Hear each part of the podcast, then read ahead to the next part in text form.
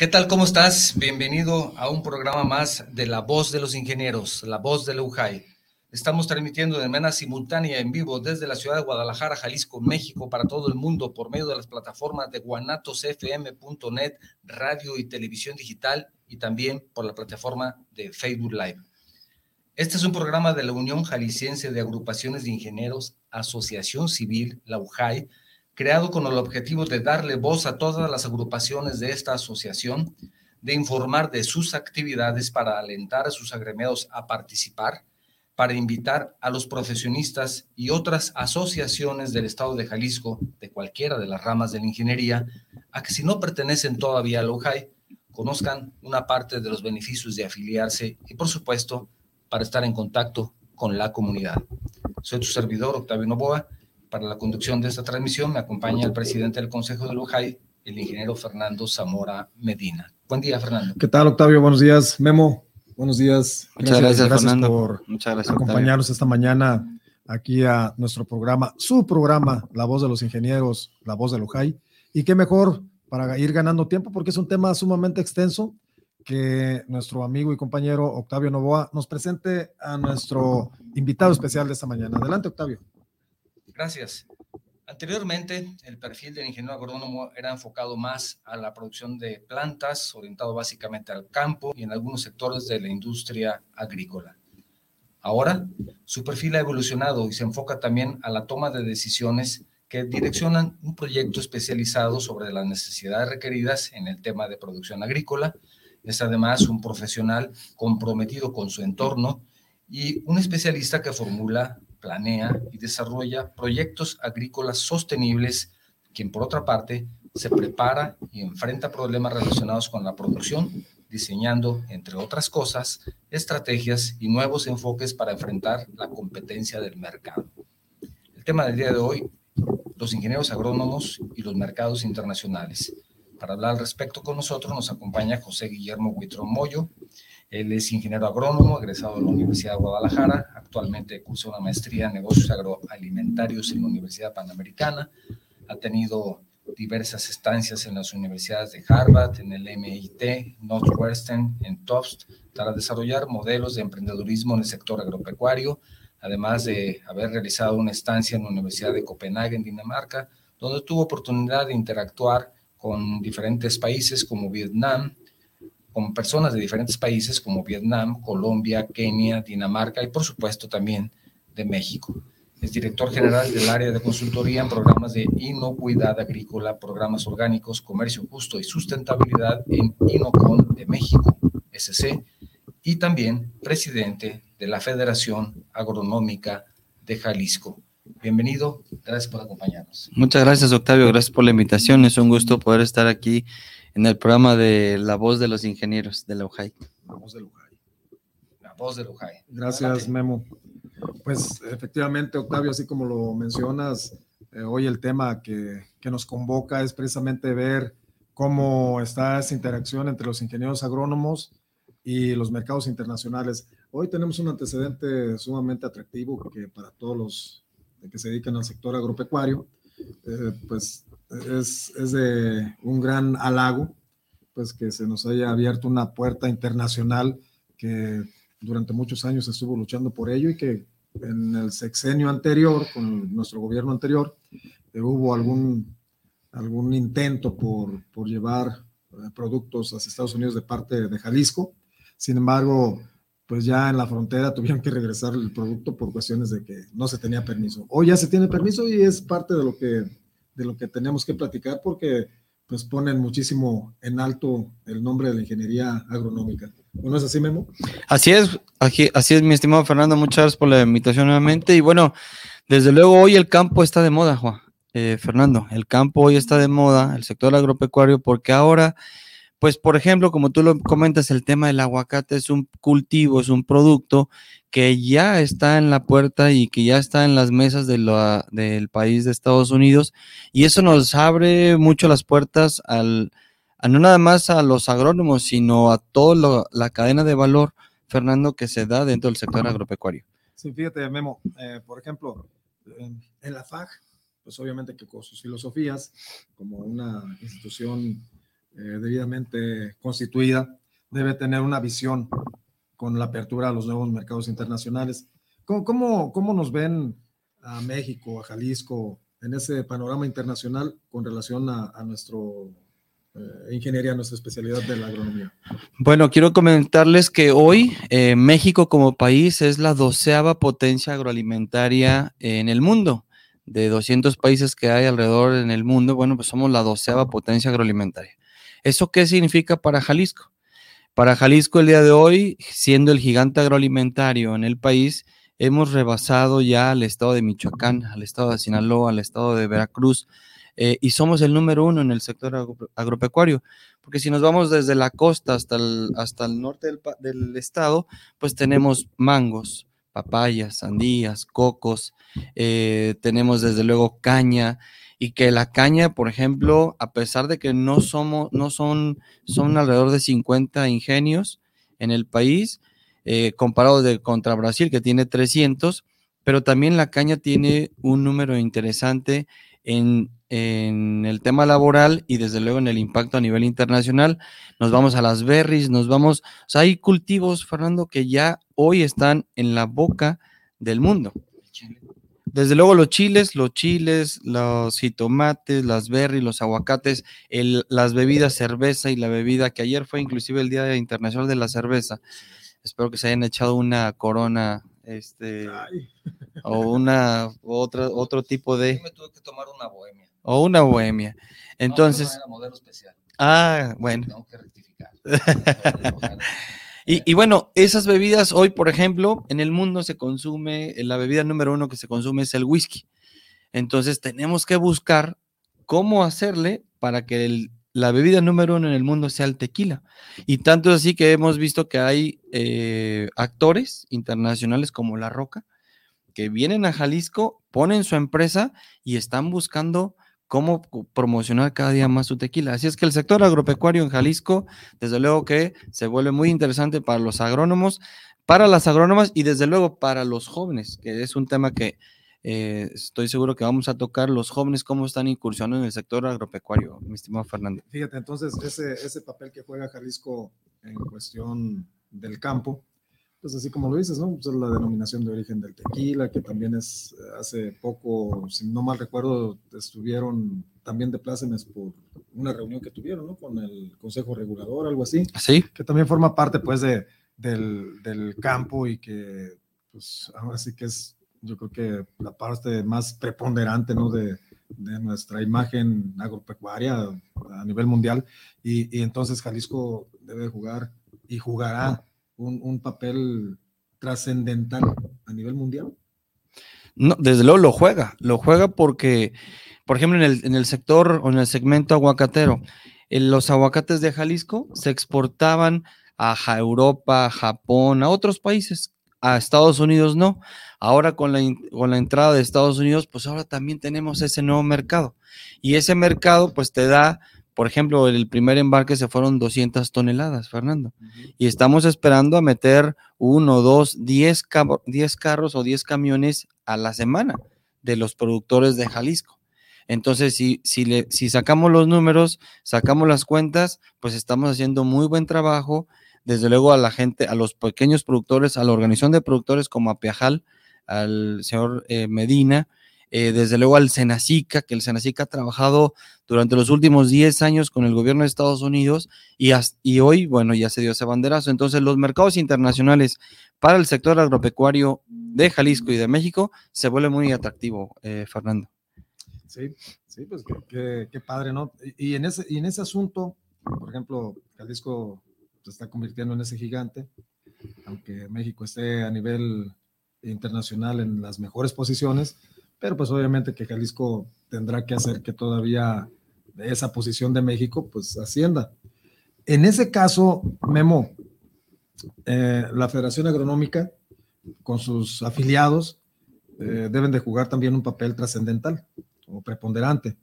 ¿Cómo, ¿Cómo les ayuda la FAG a sus integrantes eh, para posicionarlos en, ventas, o sea, que, suban sus ventas, ¿cómo, o, cómo los capacitan, o cómo, cómo los llevan de la mano para que ellos eh, trasciendan en sus servicios. Ok, mira, eh, el, mi presidente Alfredo López Valdovino es el presidente de la Confederación Nacional Agronómica, eh, nos ha apoyado a nivel federal para poder tener gestión con el gobierno federal. Sin embargo, bueno, ahorita sabemos cómo, cómo estamos trabajando a nivel federal y promovíamos cursos de capacitación para que los agrónomos no nada más se capaciten, sino se acrediten, se acrediten en temas de liderazgo, de certificación, con fines de que ellos puedan ser hasta sus propias empresas. Entonces, hoy hemos visto que los agrónomos no nada más ya están trabajando en el sector gubernamental, sino que están trabajando también en temas de, su, de crear su propia empresa, en desarrollar nuevos modelos de negocio, en voltear a ver las oportunidades. Hoy hay muchas oportunidades en el campo.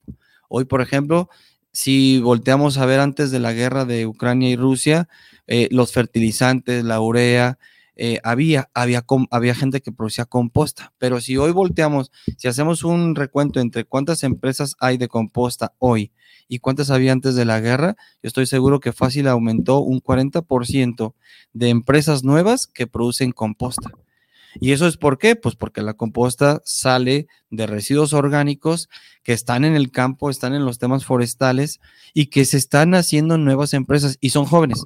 Tengo, por ejemplo, un muy buen amigo, el, ingeniero Bernardo, que está en el Consejo Agropecuario y es una empresa de, él, es una empresa joven, es una empresa que está produciendo compostas. Adrián Salinas allá en Tequila, Bernardo aquí está en Zapopan, la gente del Morado aquí en Zapopan. Entonces, hay empresas que se han metido muy fuerte y además están buscando la certificación. Entonces, esos son, algunos ejemplos reales de empresas de jóvenes, de agrónomos, inclusive algunos, y que están incursionando en temas de eh, económicos. Sí, fíjate, y, cómo, cómo, eso que está realizando la FAC nos lleva a que eh, pues hay una vinculación de los productores con los diferentes actores sociales, ¿no? Por ejemplo, ahorita tú lo comentabas, aquí en Zapopan, con el municipio. ¿Tienen algún proyecto con ellos? Fíjate que sí, eh, eh, le mando un cordial saludo al ingeniero Ismael Jauregui, porque con él estamos trabajando proyectos para Zapopan en donde estemos vinculándonos con Salvador eh, Villaseñor para detonar a los productores de maíz y de nopal. El nopal es un cultivo que además es delicioso, tiene muchísimas eh, propiedades nutrimentales e inclusive con temas de salud, de salud, y estamos promoviendo eso, que se logren certificar ese tipo de productores, que tengan un mejor sistema de riego, porque hoy estamos viendo que no nada más en el norte del país, en nuestro estado, en nuestro país y en el mundo entero, el agua es recurso vital que tenemos que eficientar su uso, su distribución y desde luego tener mejores manejos. Así es que le mando un cordial saludo al ingeniero Ismael Jauregui porque estamos, vamos a empezar a trabajar con los productores de Zapopan. Sí, igual, Ismael, saludos. Fíjate que esa vinculación y la visión que tienen para que los productores, eh, pequeños productores eh, o integrantes de tu federación estén eh, con una visión en el futuro inmediato, a mediano plazo, o largo plazo. Pero fíjate nada más, ¿Alguien de ustedes recuerda el nombre de Ricardo Flores Magón? Claro. Ricardo Flores Magón nos decía, yo nada sé, mm. pero pienso que no es justo que los que labran la tierra, siembran el grano y levantan la cosecha, tengan, tengan menos que comer que los que viven en continua fiesta sin hacer nada útil.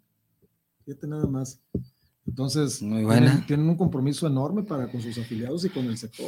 Sí, definitivamente tenemos un compromiso con la sociedad, Fernando, tenemos un compromiso con nuestro municipio, con nuestro estado y con nuestro país, porque hoy tenemos que hacer mayormente eficientes el uso de los recursos naturales como el suelo, el agua, para poder disponer de alimentos en la mesa de los jaliscienses.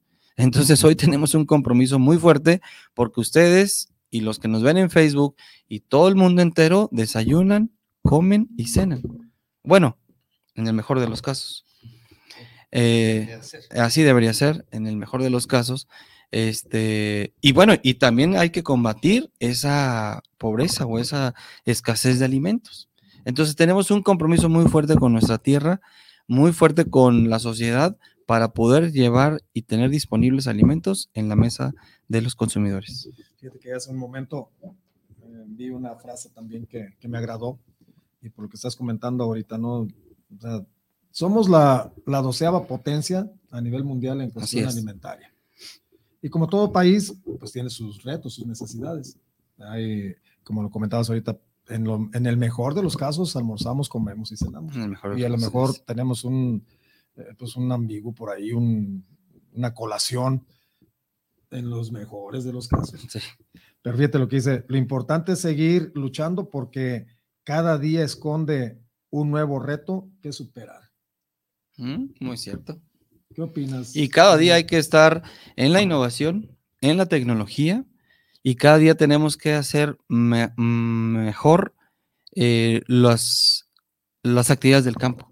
Y por eso hoy estamos buscando tener una vinculación con otros países precisamente para que esa tecnología que ya existe en otros países como Israel, como los países de medio de Arabia, de Arabia que puedan tener esa tecnología los productores en Zapopan, en Jalisco. Porque si, si hoy somos una doceava potencia agroalimentaria, con todos los recursos naturales que tenemos, y le sumamos cada día el comentario que haces, Fernando, de cada día ser mejor, entonces próximamente tendremos un país con productores que no digan, ah, es que el productor tiene pocos recursos, ¿no? Ahora los productores son los que tienen los recursos, son los que tienen eh, la fuerza de la producción y desde luego eso nos va a detonar y ayudar a tener un mejor país, Fernando. Fíjate, cómo, nos va llevando un punto a otro, ¿no? Y, hablas, eh, los productores tienen los recursos. A lo mejor bajan recursos o, les llegan directamente en el plano federal, no sé. Pero eh, nosotros tenemos la, la, imagen muy bien vendida. No sé si sea por cuestiones eh, idiosincráticas o no sé, pero vemos las películas mexicanas y todavía en la actualidad vemos que eh, que esos productores del campo son personas ya de, edad avanzada.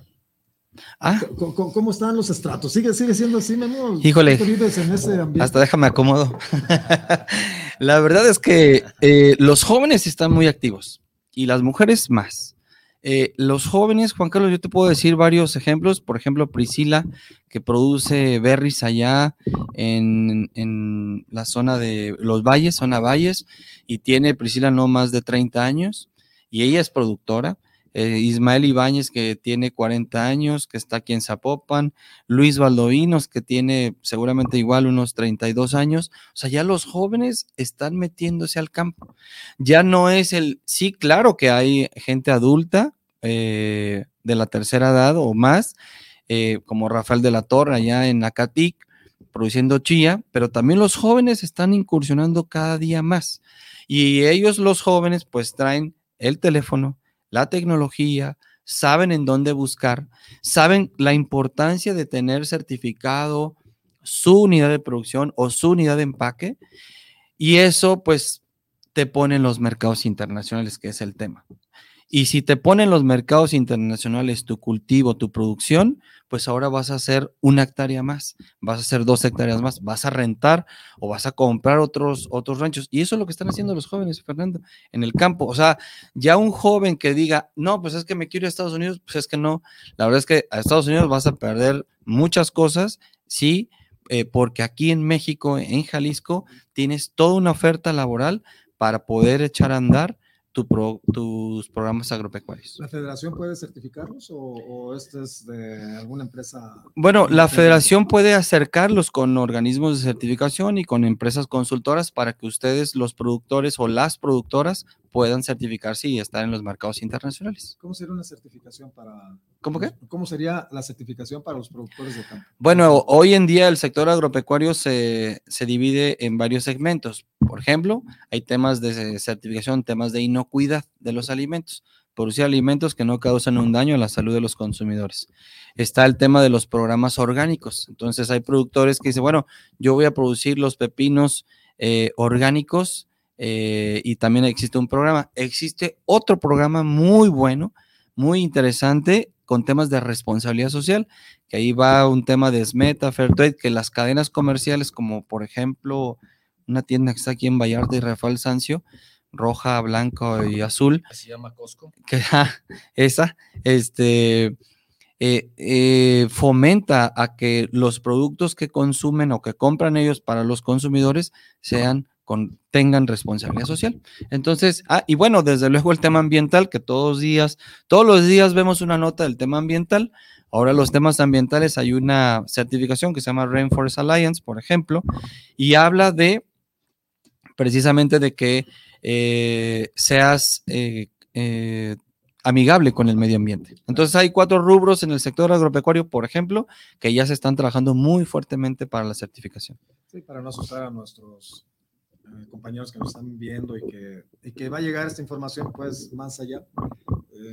pero ¿Tiene algún costo esa certificación? Bueno, sí, todo, eh, tiene un costo y a veces pueden decir, a veces nos dicen, no, pues es que es caro la certificación. No, es más caro no estar certificado porque si usted no está certificado, entonces va a dejar de vender a los mercados nacionales y o internacionales. Entonces, eh, ¿cuánto puede costar una certificación? Pues puede costar desde 1.500 dólares hasta 2.000 dólares por productor. Entonces, realmente esa inversión de, 40, de 30, 40 mil pesos, eh, solo por la certificación, obviamente usted, si desconoce un, poco de los temas, tendrá que tener un proceso de consultoría para que se vaya de la mano el consultor con su empresa y al final le hablen al organismo de certificación y prácticamente van a invertir 100 mil pesos. Pero esos 100 mil pesos, dilúyelos en un año en todos los embarques que usted hace, entonces prácticamente son centavos de pesos lo que usted pondría en la certificación de sus productos. Oye, Memo, bueno, vamos a, un segmento. Iba a ser una pregunta tan, tan atractiva, pero mejor los dejo ahorita con la duda. Vamos a un segmento con Octavio Novoa. Adelante, Octavio. Tenemos algunos mensajes. Luis Fernando Ramírez, saludos al programa de la UJAI y saludos al ingeniero agrónomo. Gracias, gracias. También Antonio Gómez, saludos al programa de Zapopan, Zapopan Centro. Salvador Alcalá Santillán, también le manda un, saludo. Muchas gracias.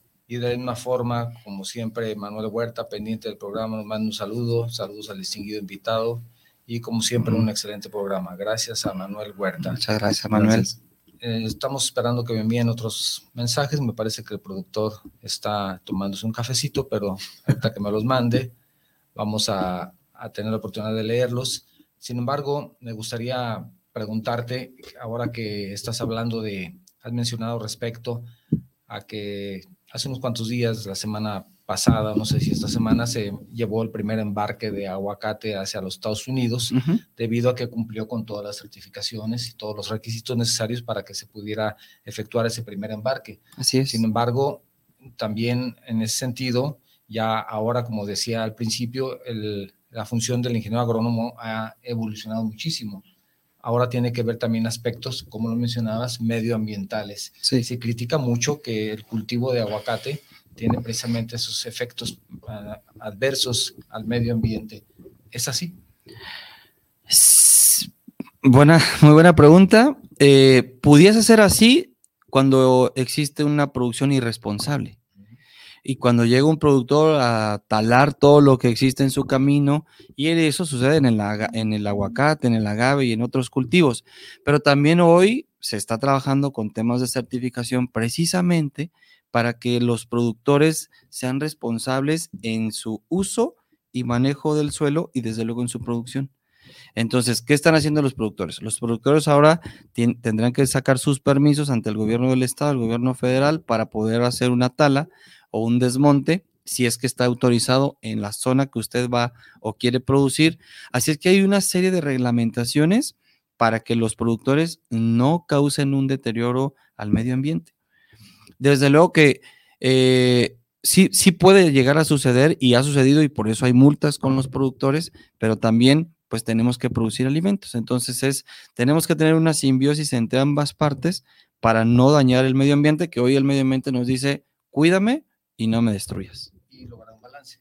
Y lograr ese balance para que tengamos mejores alimentos y alimentos libres de deforestación, por ejemplo. Y también te quería hacer otro comentario respecto a lo que mencionabas hace un momento de que los productores de composta han incrementado precisamente su, su producción por la falta de urea, que muchos decían, bueno, la guerra entre Rusia y Ucrania, ¿a nosotros en qué nos afecta? Está lejísimos. Ucrania se me hace que no sé ni dónde está, ¿verdad? Perdón. Definitivamente es una guerra que empezó escasamente hace cinco meses. 24 de febrero, el Día de la Bandera, fue cuando empezaron los conflictos en Rusia y Ucrania. Entonces pueden ustedes imaginar que en cinco meses, gracias a la globalidad, gracias a que ahora ya México también está totalmente inmerso en esos temas de globalidad, en cinco meses solamente fueron suficientes para que ya no tengan México urea que se producía en Ucrania para poder fabricar los fertilizantes que se vendían aquí y eso detona de manera inmediata otro negocio que es la composta. Pero ven ustedes, cinco meses. Entonces de ahí la importancia de la evolución del ingeniero agrónomo para cuidar temas ambientales por un lado y para estar atento a ese tipo de oportunidades que los mercados globales ofrecen de manera inmediata, ¿no? Así es. Entonces, lo que te quiero decir con esto es, ha habido una gran evolución dentro de lo que es la función del ingeniero agrónomo contra lo que, por ejemplo, yo conocía en mis años de universitario, el ingeniero agrónomo es el que se iba al campo a cultivar maíz y ayudar a los productores a venderlo con el gobierno. Exacto. Y ya. No, no, no, ya ha cambiado mucho eso. Entonces ha evolucionado, ¿no? Totalmente, totalmente. Sí, porque ahora, pues ya los agrónomos y las agrónomas están buscando cómo hacer negocios en el campo y beneficiar a los productores y contrarrestar el impacto del medio ambiente. Entonces, ahorita ya está todo muy conectado.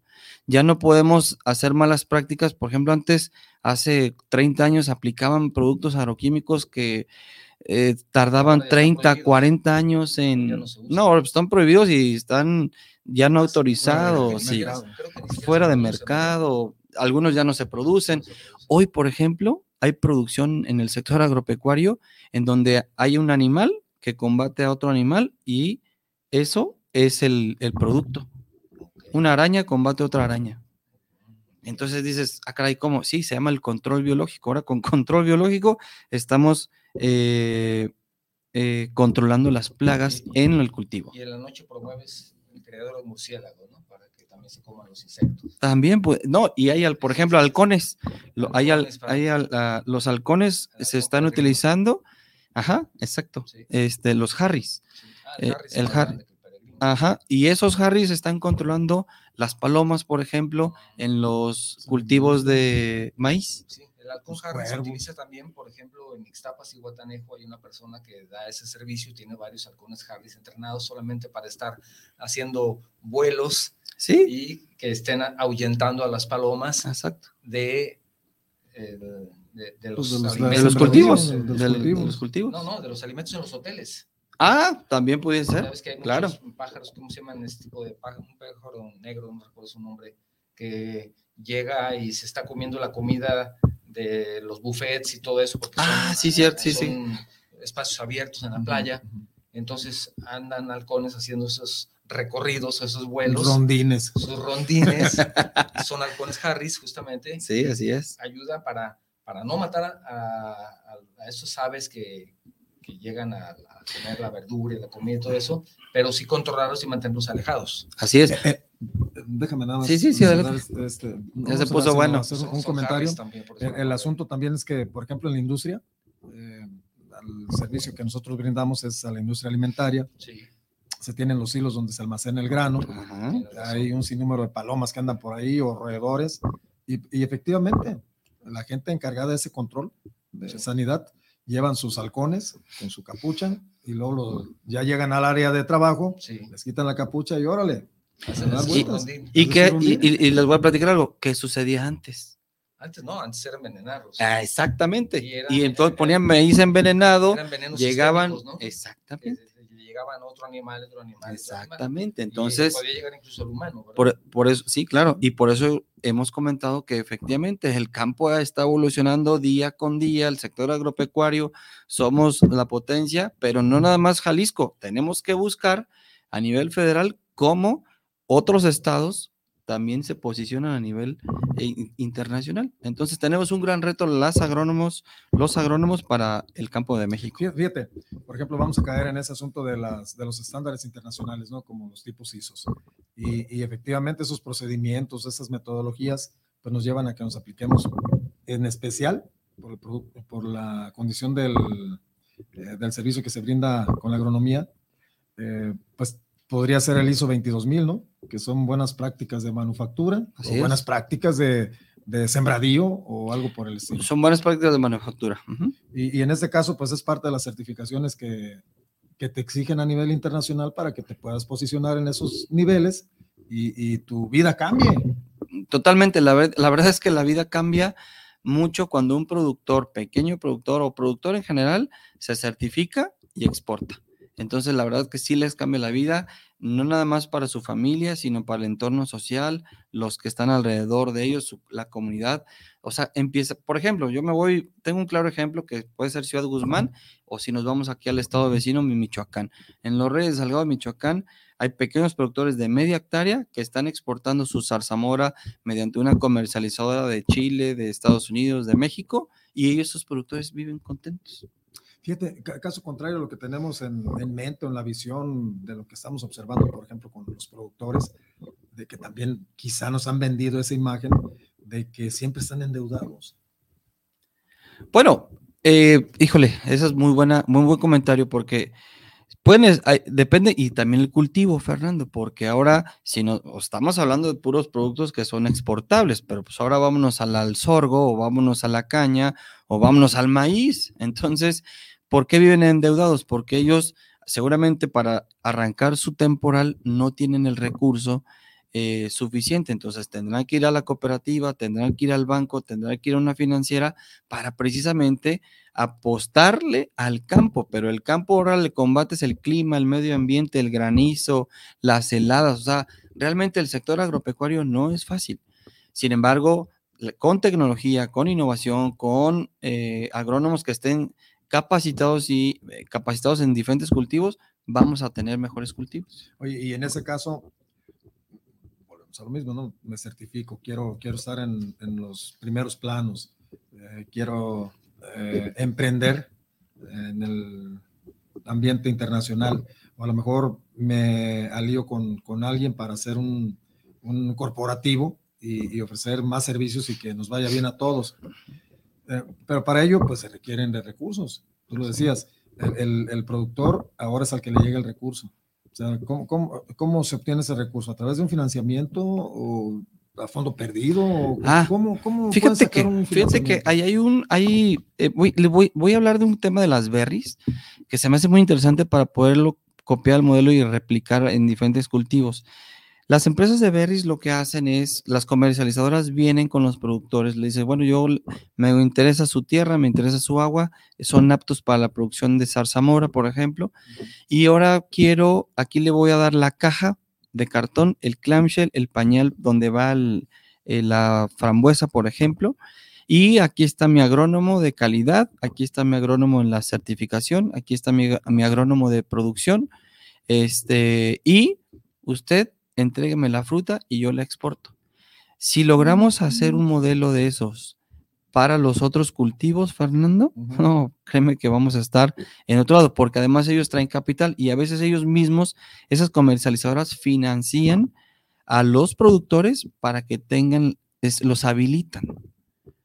Entonces, si como país, como gobierno, como empresarios empezamos a hacer eso con los productores del campo, de verdad vamos a tener productores muy bien fortalecidos económicamente, socialmente, y eso nos va a ayudar a seguir manteniendo eh, la calidad como potencia agroalimentaria de México eh, como país. Oye, Memo, eh, al, al, inicio de la plática nos comentabas acerca de qué es lo que se hace a nivel mundial, ¿no? Por ejemplo, hablabas de Israel, hablabas de, pues, de Arabia, me imagino que pues, todos los países de ahí de, de esa zona.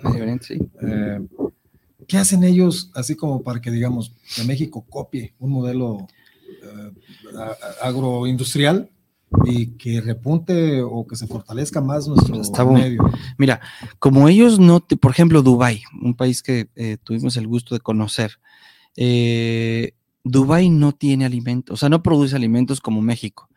Y ellos, ellos desarrollan innovación, tecnología diario, Fernando. O sea, están muy comprometidos y muy echados para adelante con la tecnología, con el medio ambiente.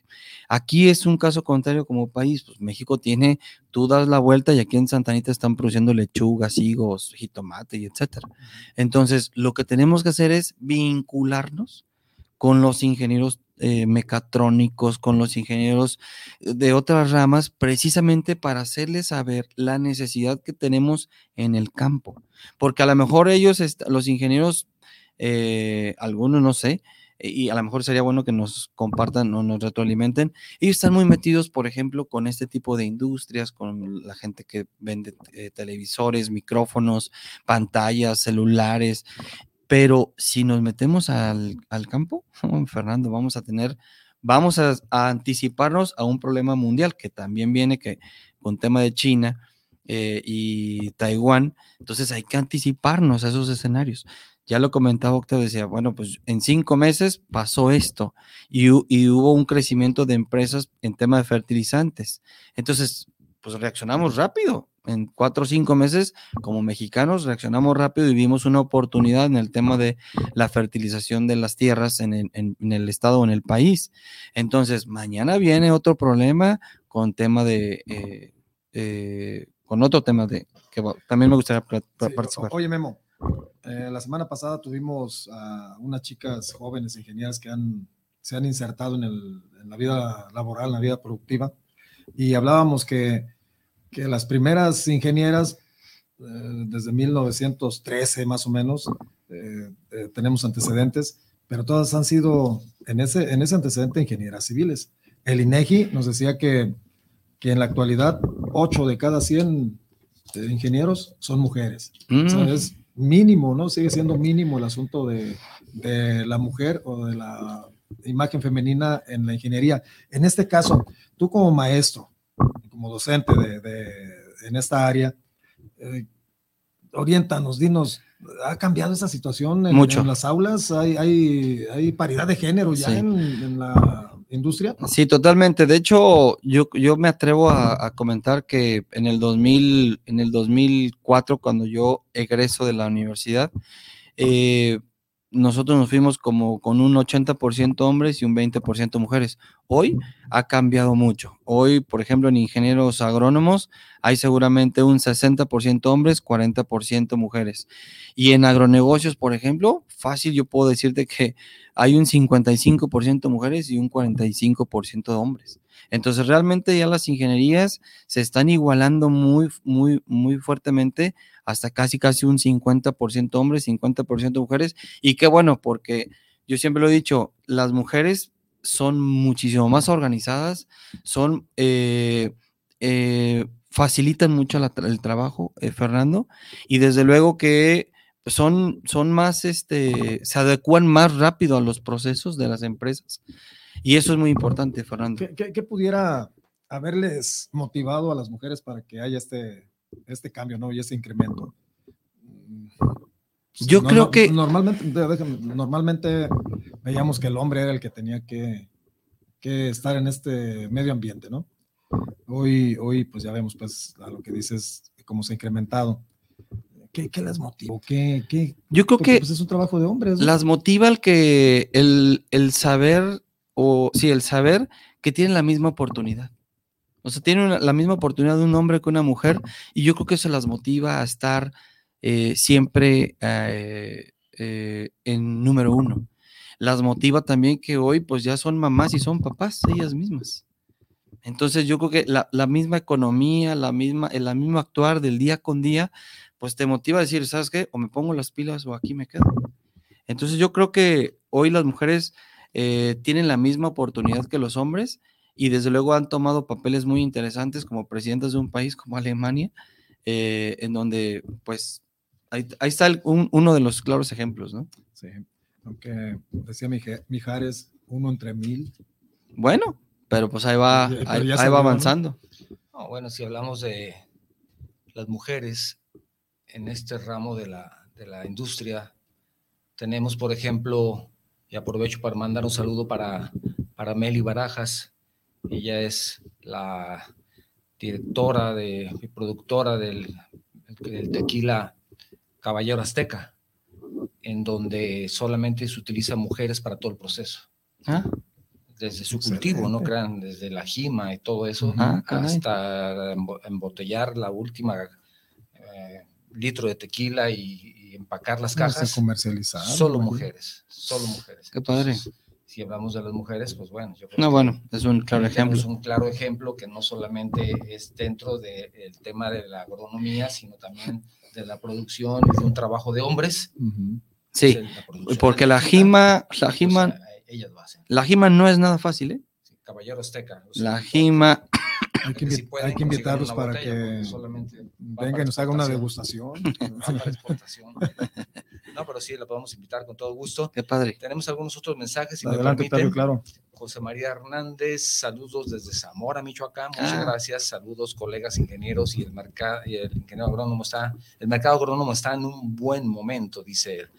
También un Gracias. saludo, como siempre, de una parte de nuestros escuchas frecuentes, que le mandamos un gran saludo al ingeniero Sebastián Martín Martínez Valderas, saludos al ingeniero Fernando Zamora Medina, a un servidor, felicidades a Lujay por la diversidad de entrevistas, importantes invitados y valiosos temas del gremio de la ingeniería. Es que, como hemos dicho, Fernando, no solamente es ingeniería civil, Sí, así es. sino hablamos de todo ese ramos de la ingeniería, que son cuántas eh, diferentes. Tenemos- en México tenemos más de 680 especialidades y en Lujay apenas tenemos 22. de- 22.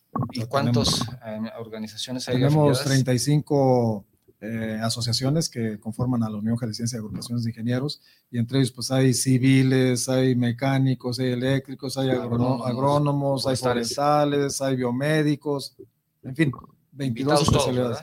Eh, así es, Invitados todos. todos para que pertenezcan a Lujay. Mirza Castañón, saludos a todos, excelente invitado. También, bueno, dice el ingeniero Martín Martínez, un saludo especial. al Gracias, Mirza. José Guillermo Huitrón, dice excelente invitado, un gran amigo y te manda un abrazo. Muchas Gracias, gracias, Luis. Sebastián. Andrés Ruam, saludos desde Ecuandureu, Michoacán. Saludos, Ah. primera vez que me entero de la voz de los ingenieros. Espero que si el programa te guste, ya, ya les he dicho, lo compartan con sus amigos y si no les gusta, con sus enemigos, no se les olvide. Y les invito a que visiten la parroquia de Ecuandureu. Es un lugar muy bonito y es el lugar de origen de tarascos, ahí estaban los tarascos. Fíjate que ahí en Ecuador tengo parientes y es, es eh, un punto intermedio entre el rancho donde era mi madre, que nos lleva de, de ahí de Cuandureo a, a este a Angamacutiro, no sé, a lo mejor una hora, Sí. pero Ah, pues ahí muy está el, el lago, ¿no? Sí. También. Entonces, bueno, pues entonces sírvanle doble al ingeniero Luis Andrés y del más caro por habernos mandado mensaje de cuando Nosotros lo invitamos. Nosotros lo invitamos para que se venga para acá. Julieta Ramos, saludos al programa de la Ciudad de México, saludos para el programa de La Voz de los Ingenieros, La Voz de Lujay. Rogelio Ramírez, saludos al programa desde Tlaquepaque Centro, saludos para el ingeniero Octavio, el ingeniero Fernando, el invitado de lujo. El ingeniero Ramón Cervantes, gracias. un saludo desde, Gracias. ya estamos rompiendo fronteras, Austin, en Texas Ah, para el programa de La Voz de los Ingenieros por parte de Lujay aquí en Texas, están dando a conocer y más en el medio agrónomo. vientos.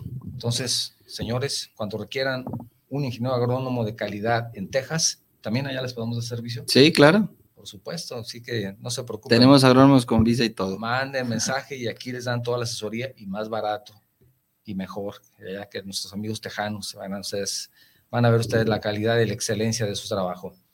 Bueno, en este momento son todos los mensajes. Y, y me mandó un mensaje el maestro Francisco Muñoz. Muchas gracias, maestro, por, por seguirnos aquí en La Voz de los Ingenieros. Gracias. Pues, gracias. hay muchos, muchos maestros que, a los cuales les debemos Mucho. la, la instrucción de la ingeniería en este ámbito, pues me- a este, a- al ingeniero Mena. Ah, al doctor Salvador Mena, le mandamos un fuerte abrazo a también. Fernando Sánchez. Sánchez Santana. Eh, en fin, eh, grandes personajes que han puesto en alto el nombre de la ingeniería agronómica en Jalisco y en el país.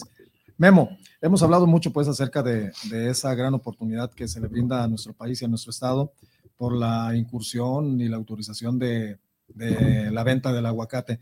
Así ya tenemos el tiempo encima, pero nada más, por ejemplo, en, en Uruapan, Uruapan es donde se cultiva el, el Sí. aguacate que, Sí. se- que está autorizado para recibirlo en Estados Unidos desde hace mucho tiempo, ¿no? Así es. Oro verde.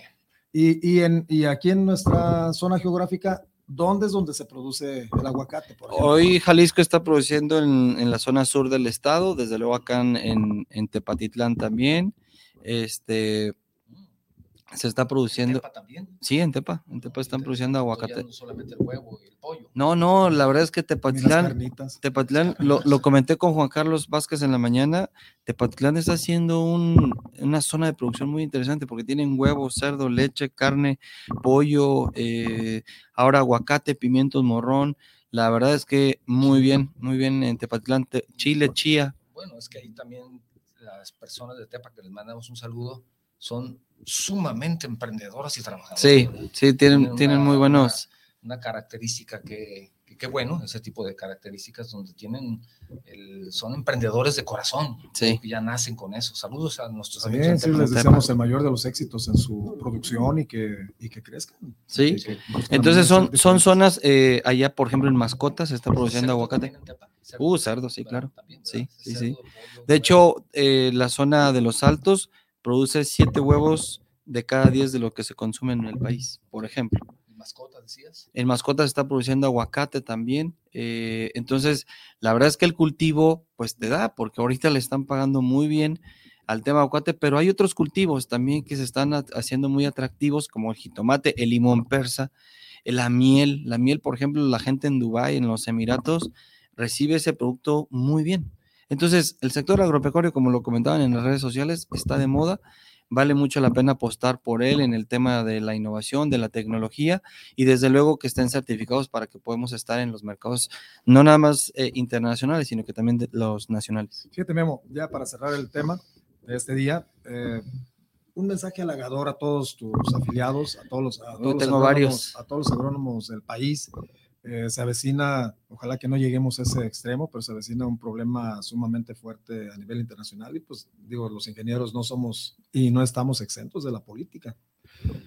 Podemos observar ahorita el conflicto entre China y Estados Unidos por cuestiones de, de una posible invasión a, a Taiwán. Sí, Y, y- y- pero también sabemos que la economía, hace unos días empezamos a ver eh, como referencia que la economía mexicana se ha visto fortalecida por el apoyo chino.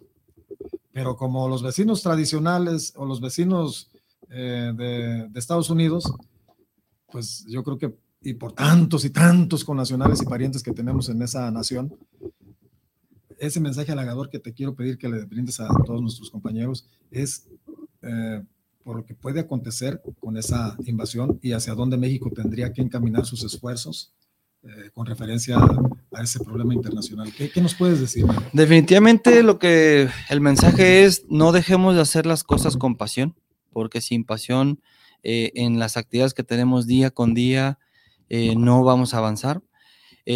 Número dos es tener siempre,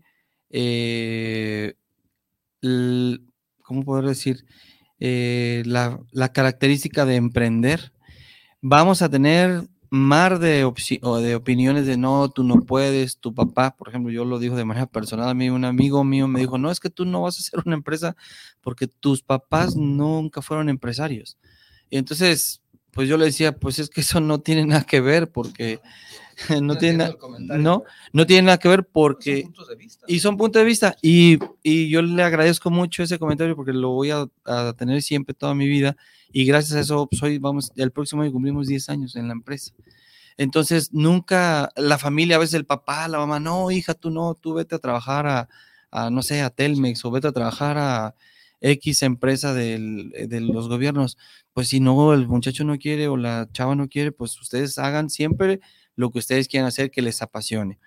Eh, definitivamente sí, el comentario que hace Fernando del tema de la guerra Taiwán, eh, China, eh, eh, China, Estados Unidos, pues comercialmente hablando, pues somos, eh, junto con China, pues somos unos aliados comerciales buenos, pero también Estados Unidos, o sea, geográficamente Estados Unidos es un país que tenemos millones de dólares comercializando al, por segundo.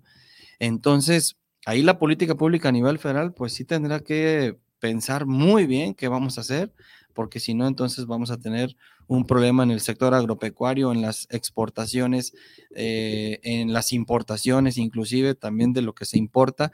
Por ejemplo, importamos maíz de Estados Unidos, entonces si no hay maíz en nuestro país, eh, bueno, se puede presentar ahora un tema de seguridad alimentaria. Entonces, realmente esa decisión tiene que estar muy bien pensada con el, por parte del gobierno federal de si es que se viene o se puede venir lo peor. Y, la, una, eh, y una más es de que para poder usted, como dice este señor de Albert Einstein, Albert Einstein dijo que para hacer cosas diferentes, pues hay que hacer, para tener resultados diferentes hay que hacer las cosas diferentes. Yo les diría en un tema del sector agropecuario que para tener resultados diferentes, certifíquese. Así es que con eso, con eso creo que podemos cerrar, mi estimado Fernando. Le darías un salto cuántico. Le darías un salto a tu producción, posicionarías tu producto en otros mercados, tendrías mejores y mayores ingresos y beneficiarías a tu familia. Así es que creo que eso es, es cuanto como... muchas gracias, Memo. Guillermo Huitrón Moyo ingeniero presidente de la Federación Agronómica de Jalisco. Un último mensaje, Octavio. Sí, tenemos un mensaje también, como siempre, pendiente. Muchísimas gracias, Miguel Zárate, que está pendiente del programa. Saludos. Gracias, Miguel. Gracias. Y también Martín Almades, Almades. Nuestro, nuestro director. Martín Almades es nuestro director de... de Fernando Zamora, convergente y propositiva. Te manda un abrazo. Sí, Martín Almades es nuestro flamante director de profesiones del Estado. Martín, ah, saludos, gracias. Muchas gracias, Martín. también lo estamos esperando el programa, ¿verdad? Esperemos que pronto nos acompañe. Ojalá que sí.